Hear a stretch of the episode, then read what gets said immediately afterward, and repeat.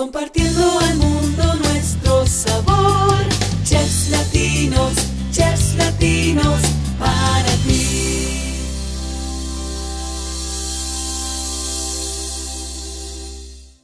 Hola, bienvenidos a Chef Latinos Podcast. Les saluda Karina Guzmán. En este espacio, además de conocer las historias de los chefs, aprendemos de la belleza cultural que los países latinoamericanos tienen a través de su gastronomía. Estados, ciudades y pueblos son lugares de hermosas tradiciones que forman parte de la influencia en distintos chefs. Viñedos de Guadalupe es un lugar mágico en el estado de Baja California. Hoy vamos a conocer a un chef que lleva su cocina a este lugar. Nuestro invitado es Antonio Gómez Mortera, originario del estado de Veracruz y residente actual en Valle de Guadalupe. Antonio inició como cocinero alrededor del 2009, pero ya como encargado de cocina o chef en el 2013 y ha sido expositor de pláticas en algunas universidades de México en línea, ha impartido diplomados y talleres de montaje sobre cocina mexicana contemporánea. Y hoy vamos a conocer más sobre él. Antonio, hola, gracias por estar aquí. ¿Qué tal? Muy buenos días. Muchísimas gracias por la invitación.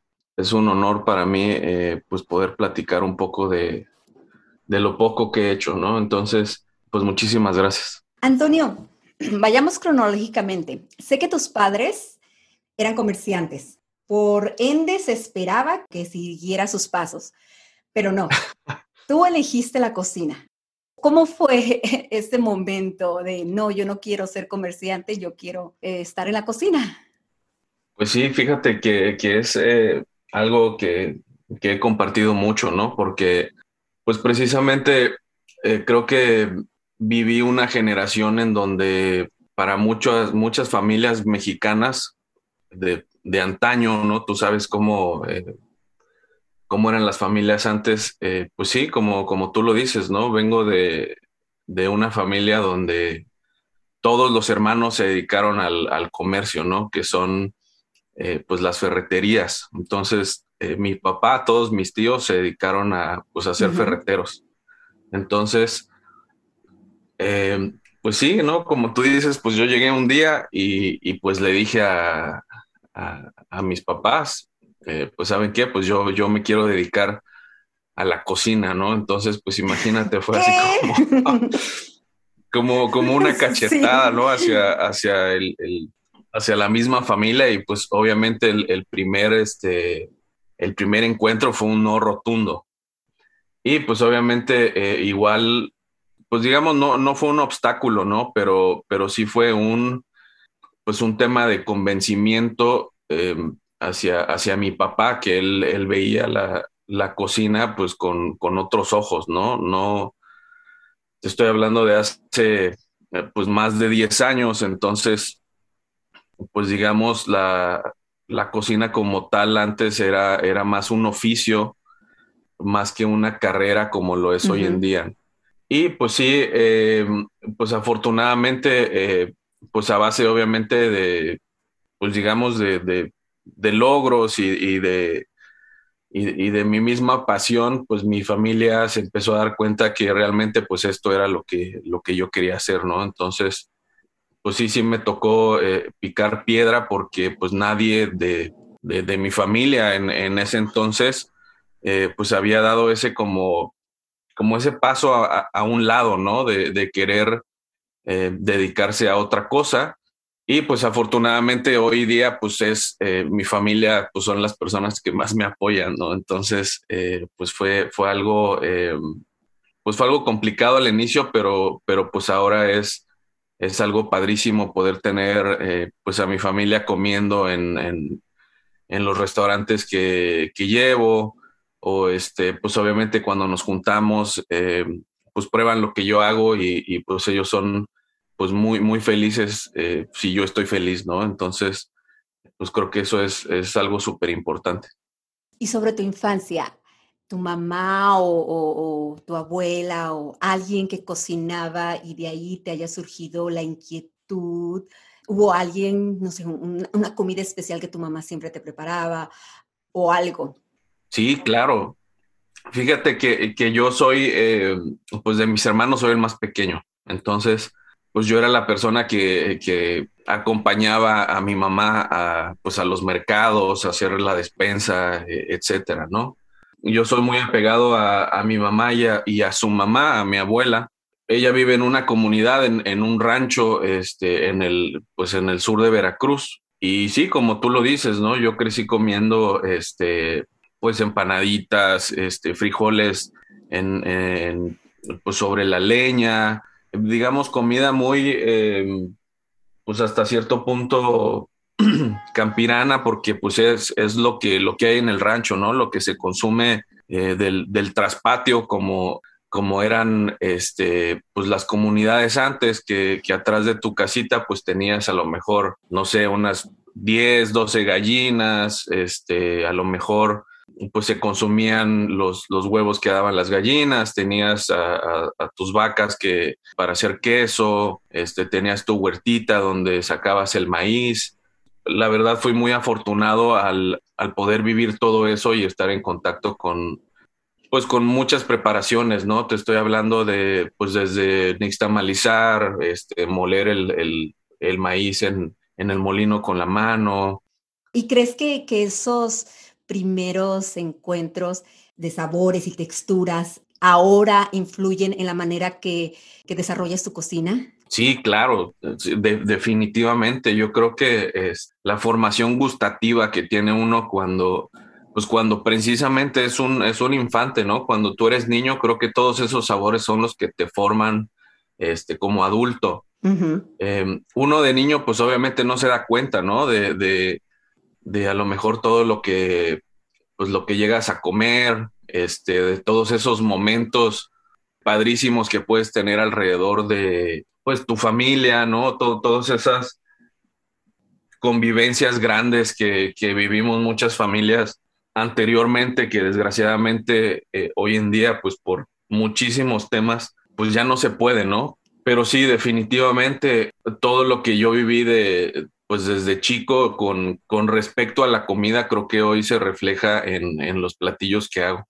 Platícame uno, platícame uno que recuerdes un platillo o un jugo o un postre que dices, ay, ese, ese olor, ese sabor. Pues mira, mira, no, no es este, fíjate que, que o sea, un recuerdo así de, de mi infancia eh, que tengo así tatuado son, son las empanadas. Acá en, en, en Veracruz, eh, porque pues obviamente nos están escuchando muchísimas personas de otras partes del mundo. Sí. Pues en Veracruz se hace la, la empanada de masa de maíz eh, y como te comento, ¿no? Es, es eh, masa que se que en ese entonces este, pues se, se molía al momento, ¿no? Para, pues para hacer el, el desayuno. Y pues yo, yo recuerdo a, a mi abuela solamente poner este, queso de vaca, ¿no? Queso de, pues de las vacas que ella tenía. Sí. Y pues las, las doblas y pues se van al aceite, ¿no? Este, son, son fritas y eso pues se acompaña con, con frijoles negros de, de la olla que, que, ella hasta la fecha sigue cocinando con, con una, eh, pues digamos, una estufa de leña que está afuera porque pues ellos viven en, en un rancho. Uh -huh y pues obviamente todo el aroma que despide la, la, combustión de la madera, pues es parte este, mágica, ¿no? De, de, de, comerte unos frijoles que solamente llevan agua, este, pasote y sal, ¿no? Entonces, creo que e, esos sabores tan limpios y, y, tan honestos son, pues es parte de lo que yo hago hoy en día, ¿no? No, no, no me gusta hacer comida tan rebuscada, me gusta mucho los, los, pues que el producto brille por sí solo, uh -huh. ¿no? Que el ingrediente principal, pues obviamente tenga un acompañamiento, pero no se le opaque. Sé que estar dedicado a la cocina, eh, a esta profesión, es muy demandante. Se dedican largas horas y fines de semana, días festivos. Como padre de familia, ¿cómo balanceas esa parte? Afortunadamente, en, en este momento, justamente en este momento de, de mi vida, ya después de, de 12 años de, estar picando piedra, ya hay más o menos un, equilibrio, pues digamos, en el, en el tiempo y en el, en el trabajo, ¿no? Pues al inicio, obviamente, cuando, cuando tú estás pues iniciando, pues eres, este, eres un guerrero, ¿no? Le, le entras absolutamente a todo. Yo llegué a, pues a tener turnos incluso de, de madrugada, ¿no? De, de 11 de la noche a 6 de la mañana. Pues obviamente, pues, pues por la necesidad, digamos, de, de, de sostener una familia, pues le, le, entras a todo, ¿no? Entonces, sí es un tema complicado, obviamente, pero al final, pues obviamente sin el apoyo de, de mi familia completa, ¿no? Y, y, de mi familia nuclear, que es pues obviamente mi, mi esposa y mis dos hijos, uh -huh. pues ellos también entienden, ¿no? Y, y, creo que también es pues una parte muy, muy padre el, el que tus hijos te vean como pues como un cocinero, que, que, tú les cocines a ellos y que pues que a ellos les guste, ¿no? A veces eh, en, en, mi casa, a mí, a mí, me pasa ahora que, que mi hijo es como muy eh, quisquilloso en lo que come, entonces es, es, más difícil darle de comer ahora a mis hijos que a mis propios clientes, ¿no? Entonces es... Tienes tu propio uh, juez en casa. Sí, tengo aquí a, mi, a mis críticos este, que, que, desayuno, comida y cena me dicen, no, papá, no le pongas esto, ¿no? Entonces, pues sí, es, este, es, es padre, ¿no? Yo sí. creo que siempre, siempre en esta carrera y todos los que estamos sabemos que pues siempre son unas por otras, ¿no? Siempre hay hay mucho sacrificio, hay mucho trabajo, pero al final pues hay una recompensa, ¿no? Entonces... ¿Cuál es la tuya? Pues yo creo que, eh, o, o, o, muy en, en, en, particular en mi caso, yo disfruto mucho estar con, con mi familia, ¿no? El, el, los momentos que vivo con ellos, pues sé que como es, es un tiempo corto, a pesar de que, como te digo, este, pues ya tengo un, un trabajo estable, este, estamos disfrutando ahora mucho que, que, nos vinimos para el Valle de Guadalupe. Uh -huh. Pues sé que, que, esos días que estoy con ellos, pues los tengo que, que exprimir, ¿no? Sí. Como, como te digo, levantándome súper temprano.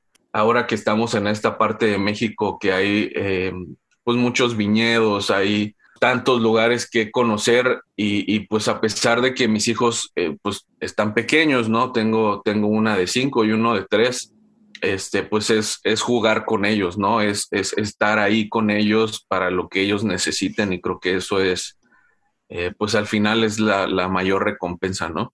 Hablemos del concepto de salve, platícamelo. Pues mira, estoy pues en el restaurante de, de Viñedos de la Reina, uh -huh. que es, pues es un viñedo eh, que este año cumple cuatro años ya abierto al público. Eh, pues es una pues una empresa que ya está muy, muy bien posicionada por el vino. Uh -huh. Entonces, pues el proyecto que, que a mí me, me, invitaron aquí en Salve es, es un asador campestre. Estamos justo abajo de la vinícola, es digamos todo un edificio y pues la idea de, de nosotros es hacerle comida al, al vino que, que, se produce en, en la vinícola, ¿no? Uh -huh. es, es un reto padrísimo porque pues yo tengo que deliberar un producto o, o, una cocina pues que esté a la altura de la expectativa de pues de un vino ganador mundialmente, ¿no? Entonces, uh -huh. yo hago cocina mexicana con, con un toque de, de brasa. Uh -huh. Tenemos tenemos asadores, es, pues el restaurante se llama Salve Asador Campestre. ¿Por qué Salve? Se llama Salve por, por, por el juego de, de Salve a la Reina. ¿No? Como, como estamos en Viñedos de la Reina, hay una, este, pues obviamente un, un juego de aquí de, de palabras de, de, salve a la reina y todo lo que hacemos nosotros pues gira en torno a, a toda esta, pues digamos, este, pues el reinado, este, duquesas, uh -huh. todos los, los, los distintos, este, títulos nobiliarios, este, que, que lleva eh, un reinado, ¿no? Entonces, como yo lo he comentado, eh, pues la reina existe, ¿no? La reina es, es eh, pues nuestra, nuestra jefa, ¿no? Que es la, la, la señora, eh, pues digamos, la madre de, de, nuestro director. Y pues también es, es un trabajo, es, pues como te digo, que, que hay un hombre tan, tan importante atrás que pues yo estoy 100% comprometido a hacer un excelente trabajo eh, mencionaba que has impartido pláticas uh, en escuelas universitarias. ¿Cuáles son las inquietudes que te manifiestan los aspirantes a, a dedicarse a esta profesión?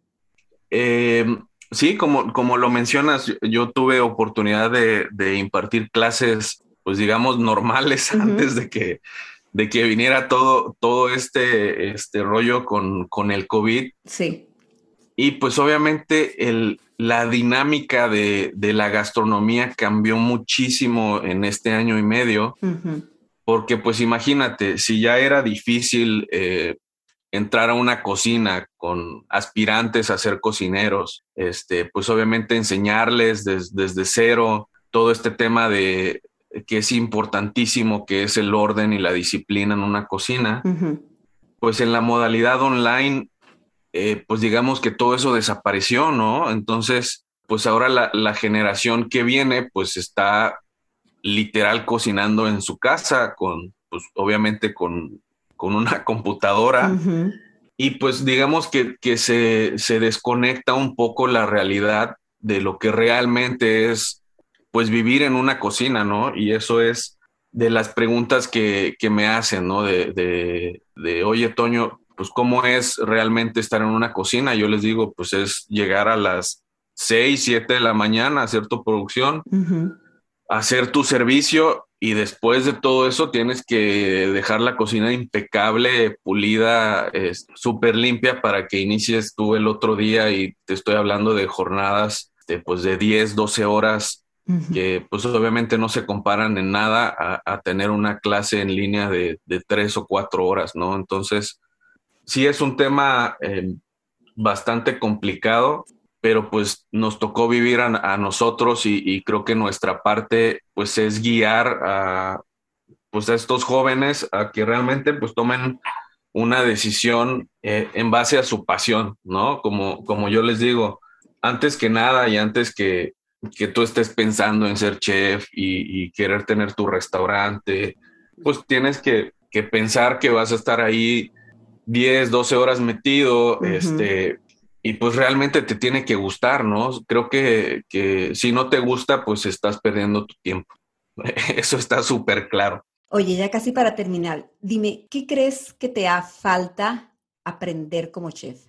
híjole, no, o sea, a mí me falta una vida entera para, para seguir aprendiendo. Creo que como alguna vez algún chef me dijo, cocinar es lo más fácil, ¿no? Ya cuando, cuando tú dejas de ser cocinero y ya te conviertes en un chef, pues ya tienes que pues, llevar una, pues una cocina entera, ¿no? Ya, ya no nada más es eh, cocinar, es desarrollar platos, costearlos, eh, eh, tener a tu plantilla pues obviamente contenta, ¿no? Creo que parte de, las cocinas en, México y, hay, un estigma em, de, que los cocineros vivimos mal y de que los chefs siempre tratamos mal a los cocineros y, todo este rollo, este, pues también es parte de, un desarrollo integral, ¿no? Em, es un trabajo en equipo, ¿verdad? Claro, y, creo que el, que quiere ser cocinero, pues también puede tener pues una vida digna y también puede tener días de descanso. Y pues, pues creo que al final el, aprendizaje va encaminado a seguir desarrollando pues talento, ¿no? Creo que eh, así como alguien alguna vez lo hizo conmigo, pues le tenemos que enseñar a la, a la generación que viene a no nada más a cocinar, ¿no? Sino también a trabajar bajo estrés. Em, y, lo más importante, pues, es, desarrollar a la gente, pues, para que, para que sea gente, pues, digamos, comprometida con su trabajo, ¿no? Creo que el, mayor reto que tenemos ahora los, los jefes de cocina o, las personas en general, pues es este tema eh, con la generación que viene que, que ve el compromiso eh, un tanto como sin, sin responsabilidad, ¿no? Es, es, este, es todo un tema, pero... Antonio, muchísimas gracias por tu tiempo. Agradezco, agradezco tu tiempo y tu plática y conocer de ti.